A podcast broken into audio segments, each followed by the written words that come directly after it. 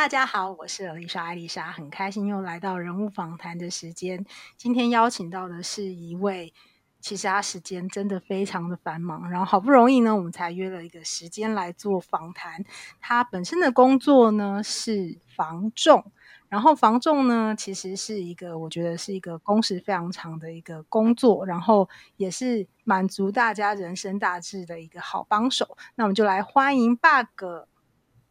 Hello，大家晚安，艾莎晚安。晚安，是呃很开心，就是可以访问到小虫。小虫其实我们算是网友，因为我们还没有实体的见过面。是。对，然后之前也很开心，就是在我呃，就是在外面租房子遇到一些状况的时候，有请教他一些问题。当时某方面来讲，也是充当心灵导师的部分。是，对，因为他一直跟我说：“赶快搬走。”对，因为之前在租屋的时候呢，也是做了很多的白工跟义工，然后后来就是遇到一些真心换绝情的事件，然后其实还蛮伤心，对人性感到很失望。然后那时候其实就是小虫也有鼓励我一些就是事情，然后我觉得也是也是很感谢他。好，那我们回归正传，就是呃想要聊一下，就是小虫，就是你之前呢、在投入房仲之前，你在学校念书的时候，你是念什么样的科系？我念企业管理系。嗯，好，那所以你在做企业管理系的时候是。有什么样的想法吗？是很喜欢比较商科的一些东西？是，这一定是延伸的，因为我在高中的时候就念高商了，我是苗栗高商毕业这样子。那我在苗栗高商的时候也是念商业经营科，你就可以把它当做是高职的经管气管系这样的一个概念，对啊，所以就一路上去。懂。而且我记得你有提到说你大三就开始实习了，然后那时候就有很明确的感受，就是真的很喜欢这样子。对，就是因为哦，因为我蛮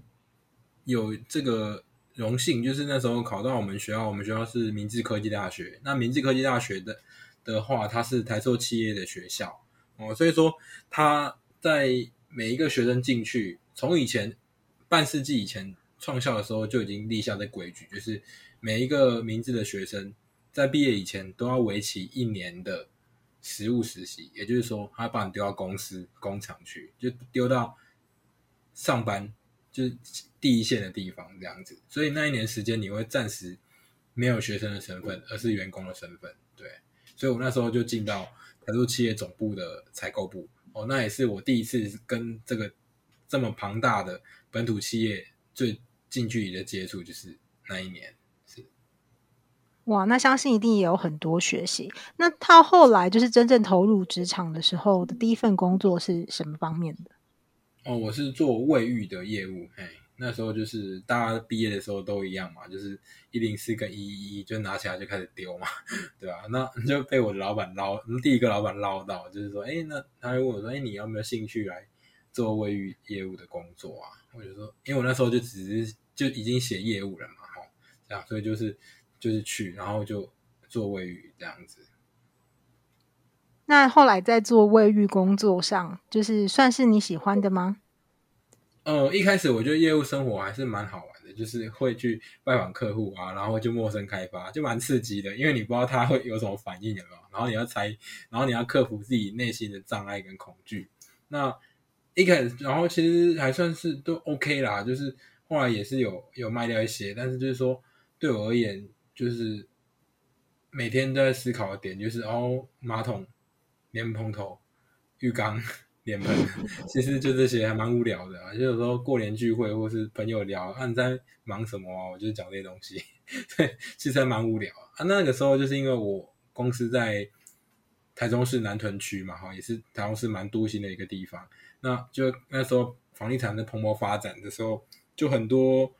房仲啊，就会在路边啊，就是举那个牌子啊，然后会发 DM 啊这样子，然后我觉得、欸、这工作好像蛮好玩的，然后我就了解一下，哦，原来这就是房仲，就是他们在卖房子哦，好哦，然后于是我就我大概过一阵子我就辞职，然后我就开始去找这个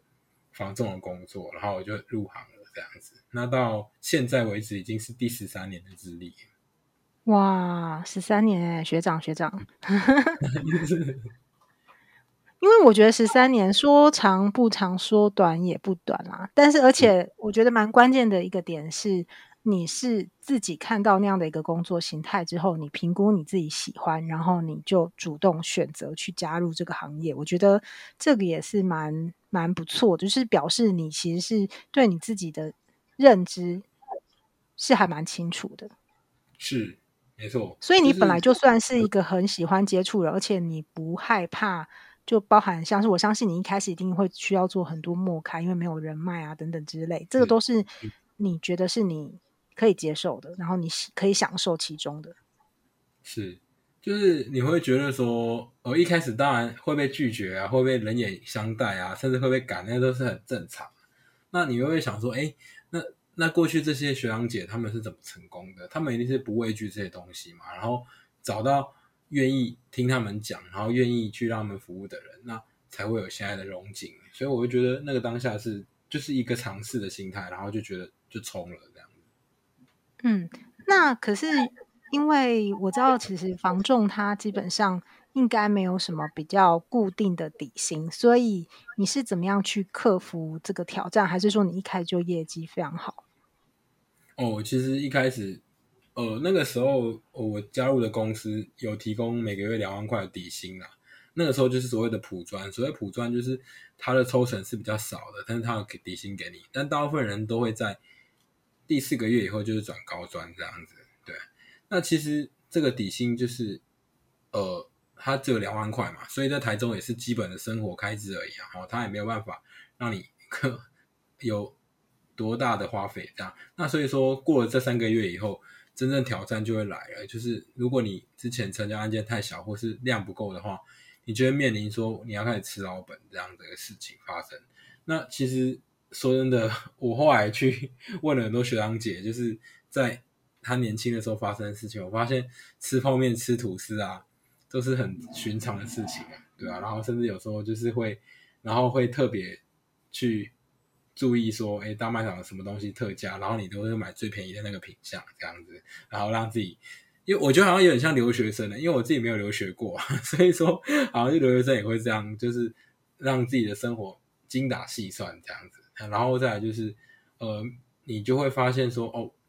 呃，那个像现在前一阵子有有一个那个超商，就是现在超商不是有那个嘛，就是说什么珍惜食物嘛，所以说他只要他只要快要过期前的。十二小时还是多少小时，他就会贴，就是说，哎，七折哦，六折这样。我就发现说，哎，我现在而且还有人把它整理出来，各大超商的那个出清时间，呢，我觉得好好贴心哦，我觉得还蛮适合现在学弟妹如果入行的话，可以考虑一下，你就不用吃泡面跟吐司了，至少可以吃到比较正常的食物这样子。所以那个就是初期每个人都会经历的啦，对啊，那那除非你家里很有产业，或是你自己当年在大学的时候存很多钱，或是你刚入进入行你就发现你的。开窍时间很快，那你当然就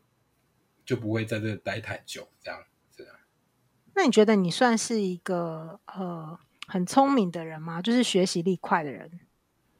学习力快，我觉得普通哎、欸，就是我我觉得说这个是需要经验累积。其实房中业这行业的人啊，我觉得不需要太聪明，就是太智商太高这样，就是那种嘛，就是很很厉害不用。但是他需要的是执行力跟方法。就是我要怎么去做哦，这个执行是很重要。然后第二个，你执行力，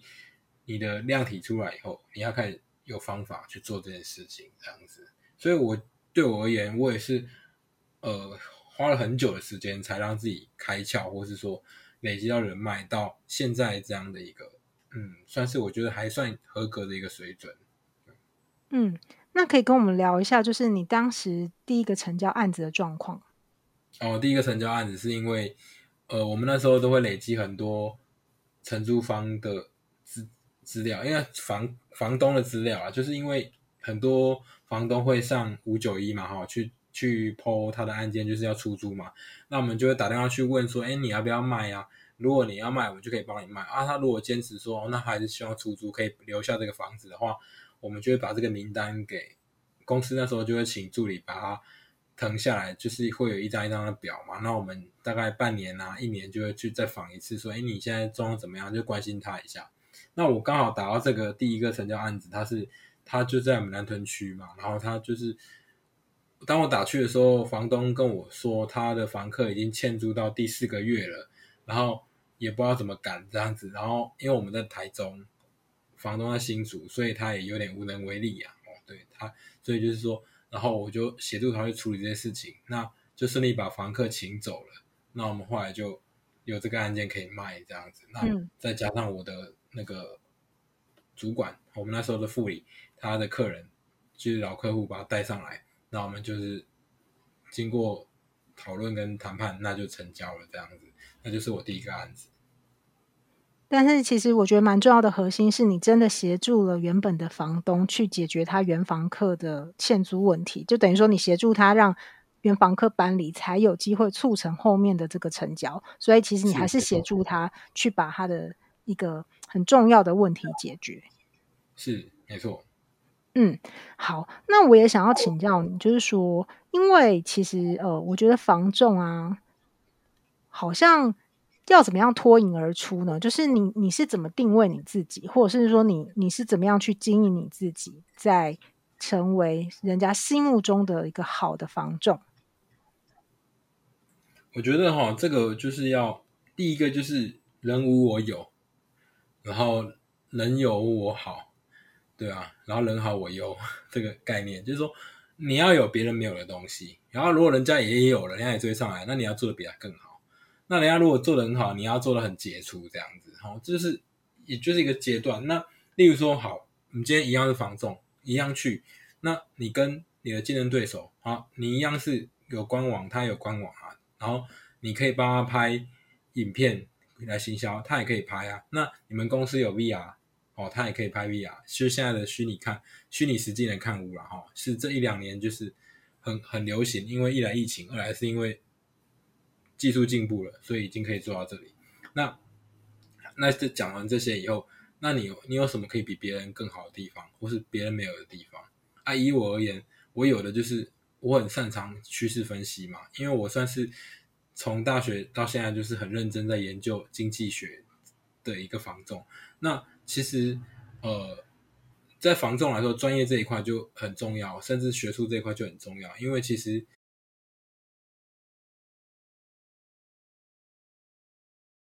大部分房仲都是比较实务型的，对啊。那通常我会比较兼具学术的分析、数据的分析哦，然后这个趋势，我会让屋主了解他房子现在在这个价位，现在在这个区段为什么会那么难以销售，那我们应该怎么样调整它的策略跟方法？哦，这个就是我跟别人不一样的地方。我可以做出图表分析，我可以做出评论报告，但是别人做不出来。那这就是我胜出别人的地方，这样子。嗯，所以其实就简单来讲，就是你会花更多的时间去做出一些，其实可能其他人在他们。无法做出的一些专业的一个评论的一些报告，然后帮助房东他可以去更明确的知道说他到底要怎么去处理这个房子。那如果他要真的卖的话，他可能可以怎么卖？是，了解。好哦，那因为我觉得买房啊，说实话，它是人生蛮大的一件事情。然后。可是，因为其实以买房来说，其实也有两个说法。我觉得这个我们也可以稍微讨论一下。就是说，有的人会觉得说，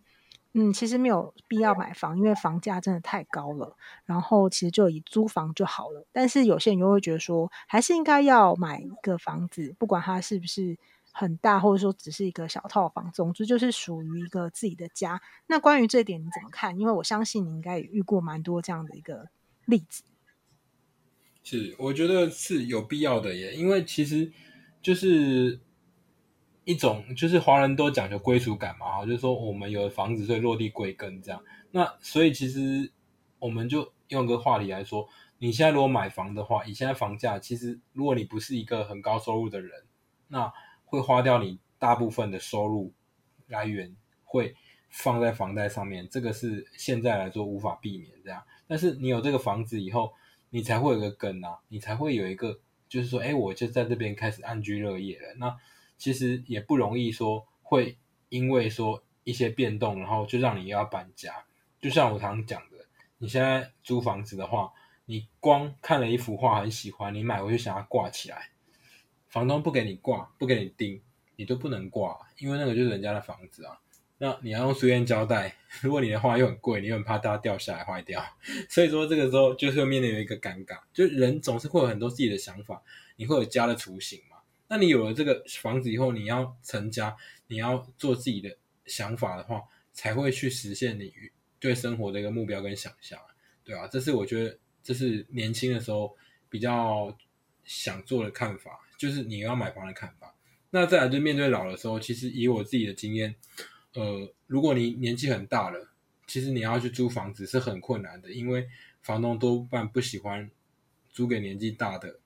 老人在他的房子里面，因为第一个，那个老人他可能慢慢的自己维生、自己照顾自己的能力就慢慢变弱了。然后如果说他付不起房租或者怎么样，或是呃未来终老在里面的话，那其实要处理各方面都是一个很大的难题。哦，所以这个其实我自己实务上很多房东都不愿意租房子给老人家。那这无关说什么哦，社会的什么责任道德之类的，但是我觉得实务上就是这样子，所以你还是要有自己的房子，这样子至至少你会比较不用担心被人家赶，或是说哎有自己落叶归根的地方。对，嗯，所以其实我觉得应该是说，就是旧房东的立场跟房客立场，他们各自都有自己的选择权啊。是，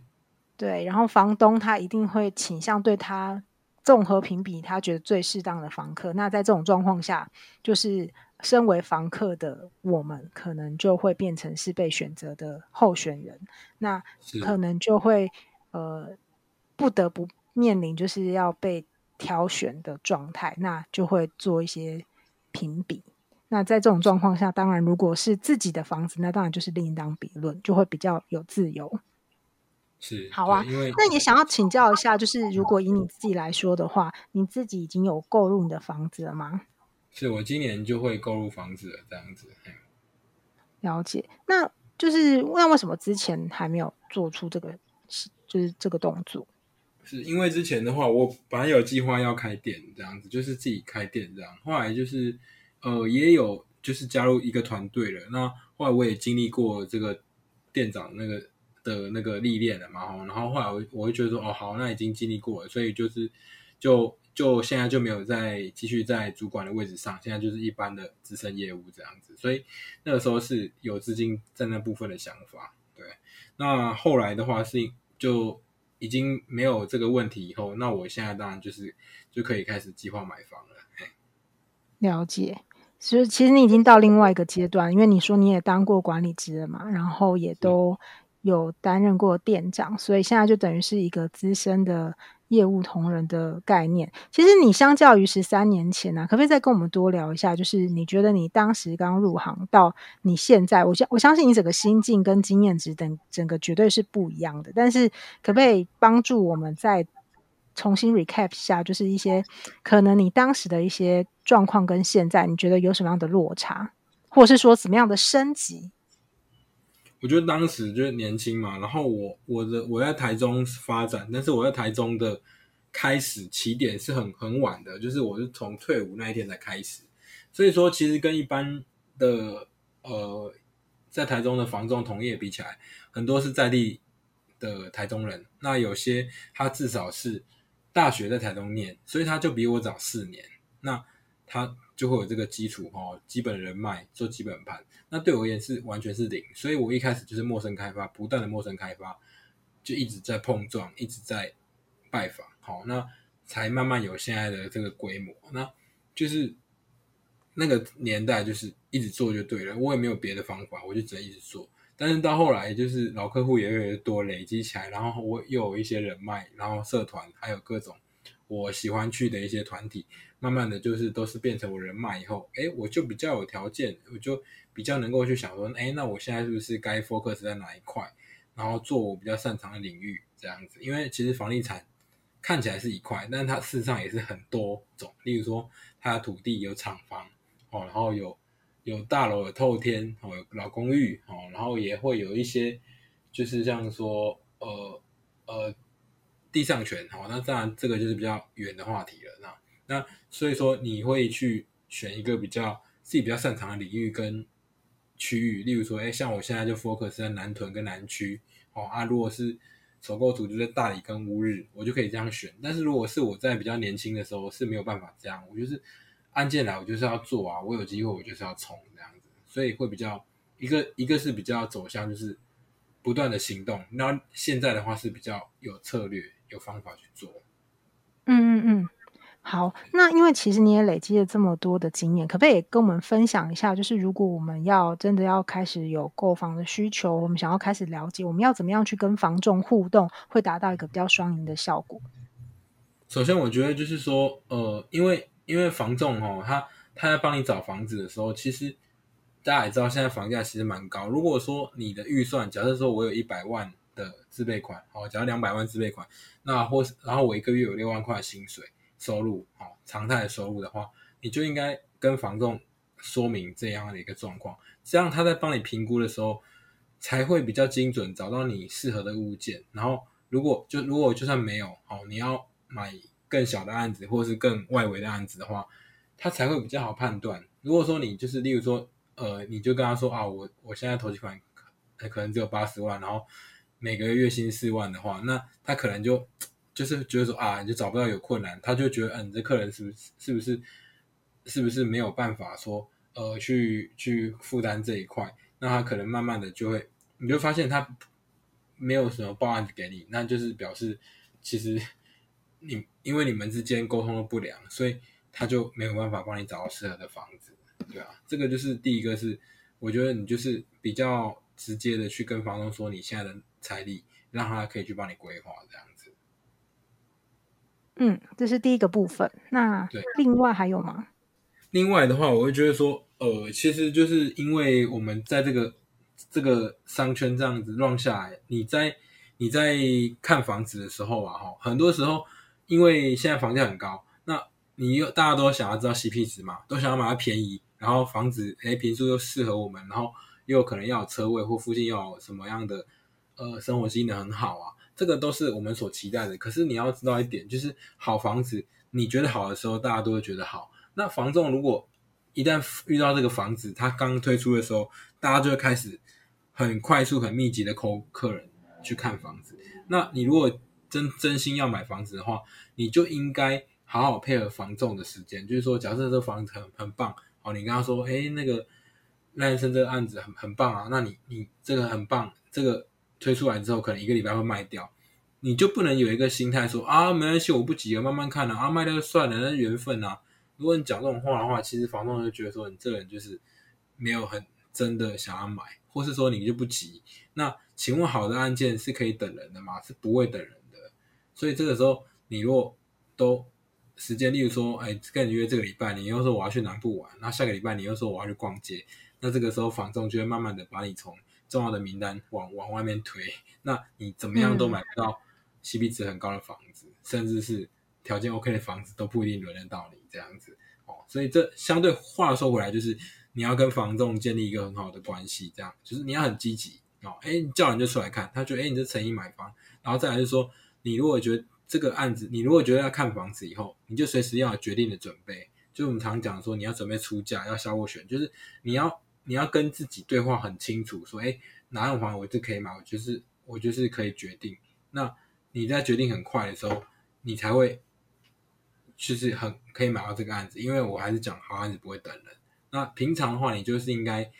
多去做功课，说，哎，什么样的房子，什么样的价位是 OK 的。那你如果看了 OK 没问题，因为我们的房子，如果你有什么凶宅或海砂屋、辐射屋那个部分，现况说明书都会写嘛。你只要确定不是这些。不好的瑕疵已经存在的话，没有这些问题，你就是可以出手了，这样才会是买房子的一个比较确实的方法。嗯嗯嗯，了解。好，那是针对买方的一个建议嘛？那如果针对卖方呢？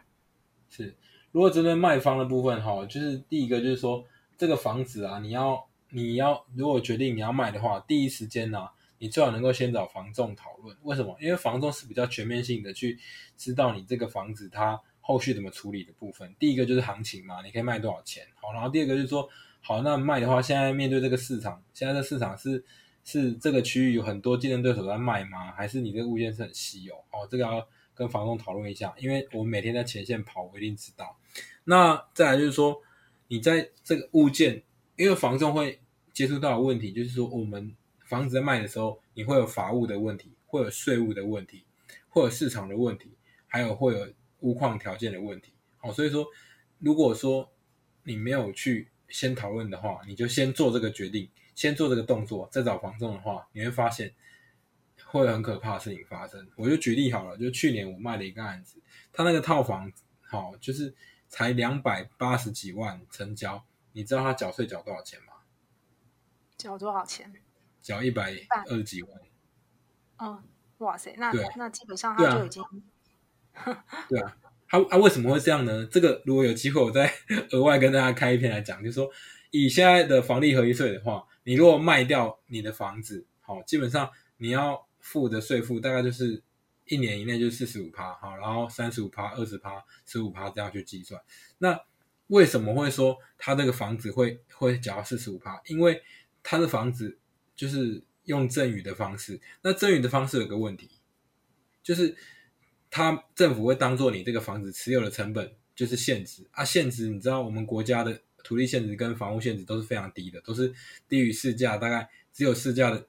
十趴上下而已，所以你这个成本看起来就很低。那你后来卖的那个价格减掉你那个很低的成本，就是很高的获利啊。那政府当然课的税就非常高，所以这个时候他就算亲人要赠与给，晚辈要赠予给呃长辈要赠予给晚辈，或是亲友要赠予的话。你一定要注意，就是说，最好是用买卖的方式，不要用赠与的方式，因为赠与的方式会让你的成本看起来非常的低，对吧？那政府就会这样认定，所以这个部分是不是就没有先找房东讨论，那就做这个决定，再找房东卖，嗯、那你当然换来结果就是重税啊，对吧？那所以真的要先找房东讨论啊，好，这是一个。那再来就是说，你如果在卖的时候，如果你是换屋主，你这个房子你要卖掉换到下一个地方，我会建议你。无论如何，先清空屋况。为什么？因为房子就是空空的，是最好卖的。因为这样进去的时候，你屋主就可以不用在现场，你就可以让房东去带。好，那再来就是说，我们平常自己住的地方，难免东西要摆放的很整齐，哈，是不容易的啊。就是说，你要怎么样规划到很整齐？然后我们因为毕竟这边生活嘛，都会有一些东西难免会凌乱，所以东西有很多情况下，房子看起来物况就没那么好，买方出价意愿就会低。那你就没办法卖那么好的价钱。那房东要带看的时候，有时候客户买方进去，你说你要开给他看，一打开就是人家的房间，然后里面的东西又有一些私人物品，其实大家都会有点尴尬哦。所以我建议就是先清空物况，无论你是先搬出去租房子，或是财力比较好就可以先搬到下一个房子的话，清空物况绝对是比较好的一个销售方式。这样子，对啊，大概是了解。所以其实买方跟卖方，其实因为房仲它真的就是介于中间的一个桥梁嘛，所以如果能够就是很明确的让房仲知道所有的状况，其实应该都会是一个比较好的状状态。可是我也听过一个说法，哎，就是因为房仲他是介在买方跟卖方中间，然后也有一个比较黑暗的说法，就是说那这样的话，就是全部都会操之在房仲的良心身上。是没错，所以我跟大家讨论的点是说，哈，呃，你最好不要等到要买卖房子的时候再去认识房仲，你平常就要认识房仲了。哦，oh. 对，就是像好，就像 Alicia，就是我们本来就认识的，所以你是不是可以从我的 FB 的生活，或是我的处事，或是我的为人，或是有江湖传闻上知道我这个人，那你就会逐渐知道说我这个人在干嘛，嗯、我这个人品性如何。道德感如何？然后面对事情怎么处理，你就会建立一个很友好的关系的时候，人是这样子啊。基本上，朋友如果有个信任的话，以我而言，我个人而言，如果是朋友的案件，我一定会特别重视，然后会更更去不敢去怠慢或是说轻忽啊，因为这个日后还要见面？所以说你不是因为这个房子买卖完就就结束了，所以所以这个部分的话，一定会特别重视。那房仲平常你如果认识了，你就诶觉得这个人不 OK，那你他就不用找他服务了。啊，如果觉得这个人 OK，你就把这个把这个信任感建立在他身上，那就让他全心服务就好了，哦，这就没有问题。所以我觉得应该是平常就要去认识房仲了，对啊。真的还好，我有认识你。是，谢谢。呃，其实我在你身上确实是看到蛮宝贵的一些特质啊。那我觉得第一个就是说，你一直不断的在精进自己，这个是很肯定的。那再来就是，我觉得你还蛮乐意分享，就是你会愿意把你知道的告诉大家。因为其实就就举刚刚提到，我当时请教你问题的时候，其实我们。也是在一个真的就是很陌生的状态，可是确实就是也是因为朋友介绍你给我，然后你也发现哎，可能呃我的状况你是可以协助我，然后你就会跟我讲可能可以怎么样处理，然后我就会觉得哎，你真的是人很好，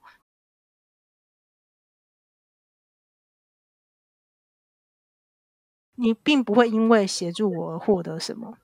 可是是我可以得到很多的。帮助，所以我觉得这就是一个你已经在给予，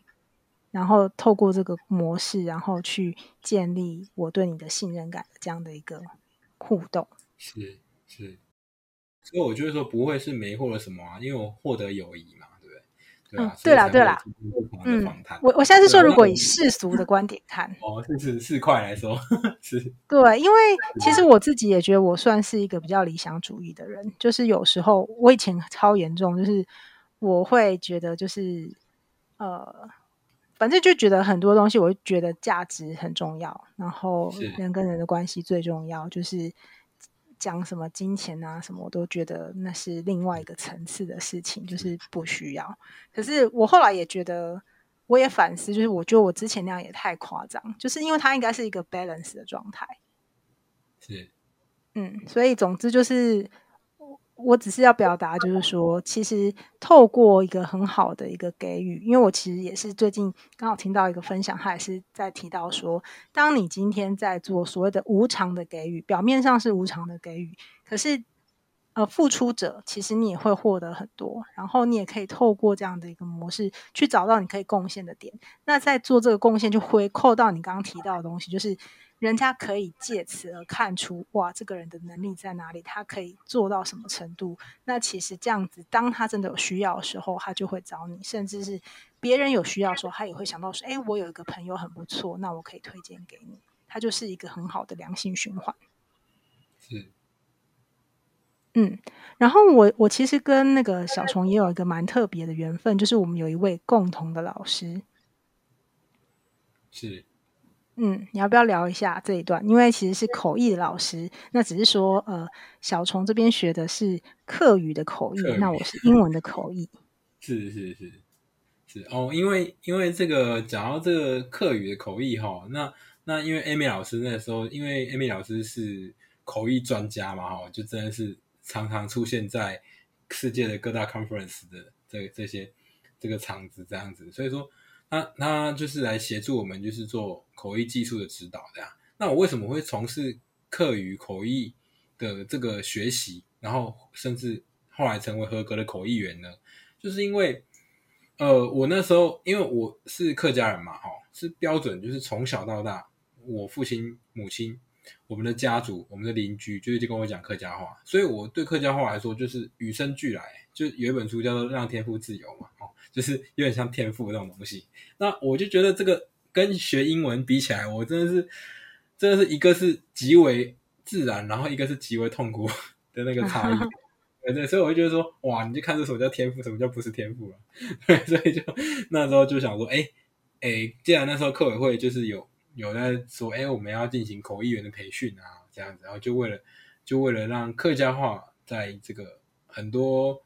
国际或国内的场合，他有一些会议的话，能够有人在翻译客家话这样子，那那让我们的语言可以传承下去。那你知道，其实我去上培训的时候，因为我们有第一阶段甄选嘛，啊，甄选那资格过以后，就是有三十个同学，就是到那个培训班去，然后就是让这些老师教我们口译的技术这样子。那那其实那一班里面啊。大部分都是新传师，就是他们已经在教授国中、国小的客语乡土语言的这个学程了，这样子。那我是那个班里面算是很年轻，然后也跟教育啊、媒体没什么关系的一个的一个很特别的一个学员。那他们都是呃这些老师，然后他们的年纪多半已经是五六十岁，所以其实我就感受到这个危机感，就是说。我们这个年纪，就七八年级生，其实已经没有多少人会讲客家话了。那如果说我这个时候不挺身而出去学学好这个口译，然后在客语上有很多的应用跟精进的话，其实我们客家话真的是未来会成为就是消失的语言。所以我觉得我有这个使命感，那我就去参加了这个培训，然后也很荣幸的就是在我们那个年度啊。其实他在培训的时候并没有讲他录取率这么低，就是后来他最后结业的时候有一个评测考试，就是说他会认定你是不是合格的口译员。那个时候啊，就我们班有三十个嘛，后来就 run 完一圈以后，我原本觉得说啊，我生活这么忙，工作这么忙，然后又我觉得我自己表现到普通啊，没有到很好，结果我却是三个合格的口译员的其中之一，然后是唯一一个。非教育背景、非媒体背景的合格口译员，对啊，所以我觉得也蛮荣幸的这样子。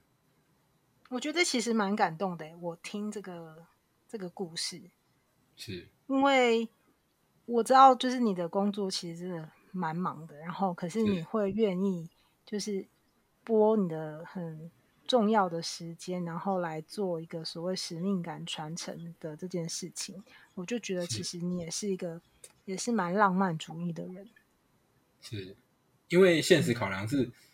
并没有多少人可以去做这件事情，对啊。那这个责任到我身上，我会觉得就像房仲一样，我会觉得说这个责任如果到我身上了，我会愿意 好好的去做它，这样子。嗯嗯，因为我知道你有跟我聊到，就是说你会觉得说，就像买房也是人生的很大的事情，你很喜欢给别人建议。所以你也愿意干大事，没错，对，对，我觉得很棒，很棒。好啊，那最后我也想要请，就是小虫可以分享一下，就是如果有一些朋友他可能现在面临到一些呃转换的一些想法，或者是不是很明确自己的方向，你有没有什么样的建议可以给他们？嗯，我觉得有两点，然后无论是什么行业转换，或是什么样的职业改变，其实大家都两点。第一点就是说。你要先跟自己对话，就是说对话，就是说，嗯，你要问自己，自己到底要什么？你的初衷是什么？就是你为了什么而努力而奋战？就是有没有早期那在金门马祖前线不是都会有那个嘛？就是有那个什么那个呃政战文宣，就是那时候两岸还很紧张的时候，那时候我听我父亲说，他们那个在厦门就福建那边的那个。军营啊，都会有那个广播，他就说：“各位国军弟兄，您是为何而战？为谁而战？就说 你们今天那么辛苦，在那边整天那边演练，然后面对这么炮弹攻击，你是为了什么？你为什么不投降呢？是不是？就回归祖国怀抱吧，类似这样的概念。所以就是这样。那你要你要知道自己是为何而战，为谁而战，然后你自己内心是想要什么东西，你要很清楚。这样你在做任何事情的时候，你会有一个。”想法就是说，因为我是为了这个，所以我再辛苦我都可以坚持过去。所以第一个你要知道自己要什么，那个才会支撑你在遇到任何挫折的时候能够很顺利的度过它。好，这是一个，就跟自己对话。那第二个点，我就觉得你要做重要的事情，就是说，呃，每一个人他其实生活中有很多事情。那我最近在在。学这些新的东西的时候，就是我我最近看几本书嘛，像 OKR，就是那个就是那个 Grove，就是 Intel 的前总裁嘛，已经过世了。他讲 OKR 的那个理论，那 OKR 就是讲做最重要的事嘛。好，然后我最近也念了那个、嗯、那个科维，就是与成功有约的作者科维，他写的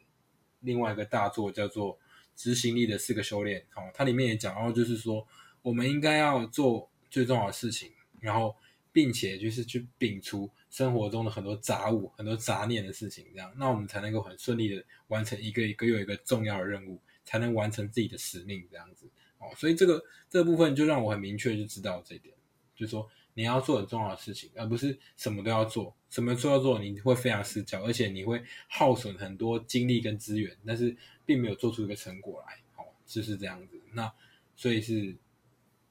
这两本书就带给我这样的启示，哎，然后我可以讲一个那个嘛？就是我在我的公司的个人品牌课会讲到了一个巴菲特的小故事。可以，可以，就是就巴菲特嘛，大家都知道，就是我们的股神嘛，对，就是他也是世界前十首富。哦，那那他的好朋友，也就是那些很厉害的人嘛，像比尔盖茨啊，或是已经过世的贾伯斯啊，或是像贝佐斯啊，这都是他的好朋友嘛，也都是世界的前十名首富这样。那有一次，这个巴菲特的那个飞机私人飞机驾驶叫马克，就问他说：“哎，华伦啊，你会告诉我，你每天都是去跟这些成功人士混在一起？对啊，啊，啊你也是成功人士啊，那我也跟你混在一起啊，啊为什么我到现在还在开飞机，我还不是成功人士这样？”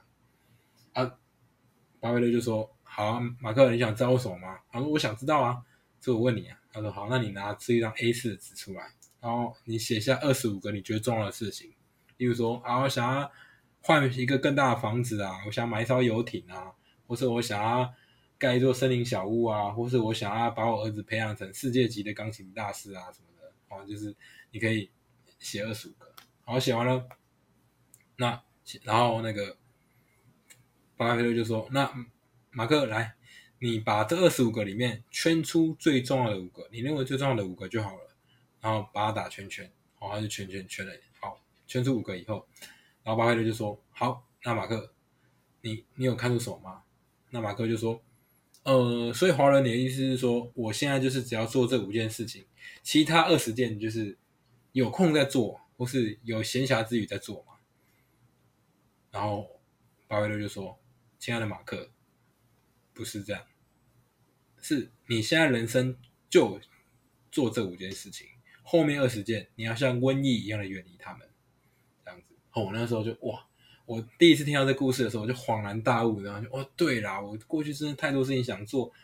真的是摸天龙摸天龙金掉被杀我挂掉那种概念的嘛，就是你什么都想要啊。对，我想要荣华富贵，然后我又要我要买车要买房，然后我又要成为世界一流的什么，然后我就我这么多事情，你哪有办法去做啊？人生人生讲白了，能能够做好一两件事情就是很了不起了。所以说，我觉得最重要的是，你就是要做最重要的事情，你要聚焦 focus 在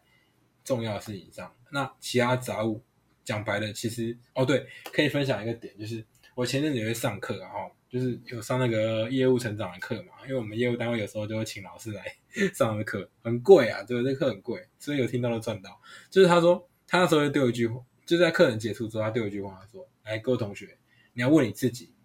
请问你是目标完成者还是问题解决者？”好，这个问题，Aisha，你你可以回答我的问题吗？你觉得你自己比较偏向？你是目标完成者，或者是问题解决者？解决者，对，你比较偏向哪一个？嗯，我我想要当目标完成者，是。那实际上，实际上，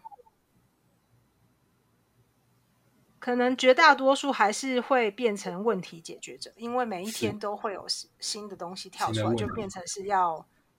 当下必须解决它。对，但是如果以长期来看的话，我不见得完全都有回扣到，就是我做的事情不见得都有回扣到我的最终目标。对，没错。所以他的意思就是这样。所以我会发现啊，对啊，我自己也是一样啊。我是我是那个呃问题解决者。就像我们在讨论到说，每次在录 Podcast 节目的时候，你总是希望能够录到完美嘛，对不对？但事实上你会发现，完美的过程中，嗯、你为了解决很多小瑕疵，其实你浪费掉很多时间，那你就一直错过了。之前其实我们讲任何的自媒体，越早期的红利一定是越多的嘛，啊到越晚越多人做红利越少，因为会瓜分你的群众嘛，好，然后也会瓜分掉大家的那个时间的聚焦，所以就是这样。所以说我那时候就点醒我说，对，我应该要做目标完成者。为什么？如果我的生活我就 focus 在每一个目标，每一个目标去建立的话，我我就是每一个案件的成交，然后每一个服务把它做好的话，那个才是我真正能够成功跟。获取很大报酬，还有成为业务的优秀的顶尖业务的一个路径啊。那我每天在关心的是什么事情？关心是今天中午要吃什么。然后今天今天啊，那个摩托车我觉得嗯，好像引擎不是很顺哦。然后不然是不是要去维修一下？我如果想到这些有问题的话，我我就会失去那个目标的那个问题。那我想我就就问啊，如果今天中午吃什么？你如果今天临时去找个东西吃，能能吃饱吗？也是可以啊。能够能够完成午餐任务吗？也是可以啊。所以不一定要很完美的午餐嘛。好，那如果说，假如说我们骑摩托车，有时候业务我们在市区没办法开车，一定骑摩托车嘛。因为停车问题。那我说，那如果说，哎，你觉得机车怪怪的，除非它真的是很重大的问题，或是你就是觉得嗯，真的很很奇怪，不然是有一些感觉的话，其实有时候讲白的，你现在一直是担心它，你就会瓜分你的心理，就是聚焦的时间。那真的说当坏人再去修，其实这个并没有到多严重的一个境界。所以说，目标完成才是重要的，解决问题是没有那么重要。所以这个时候，我们就可以知道什么叫做重要目标跟非重要目标。这个就是现在的成功的理论都是讲这个东西，你要聚焦这样子。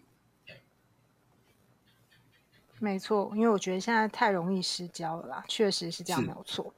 好啊，那今天真的很开心，就是可以邀请到八哥然后就是后续。嗯因为其实我相信你一定有很多可以跟我们分享，那我们也会再呃跟你做一些讨论，然后我们看后续有什么样适合的主题，我们再邀请就是小虫来跟我们做更多的一个一些聊天跟分享。那今天就谢谢小虫，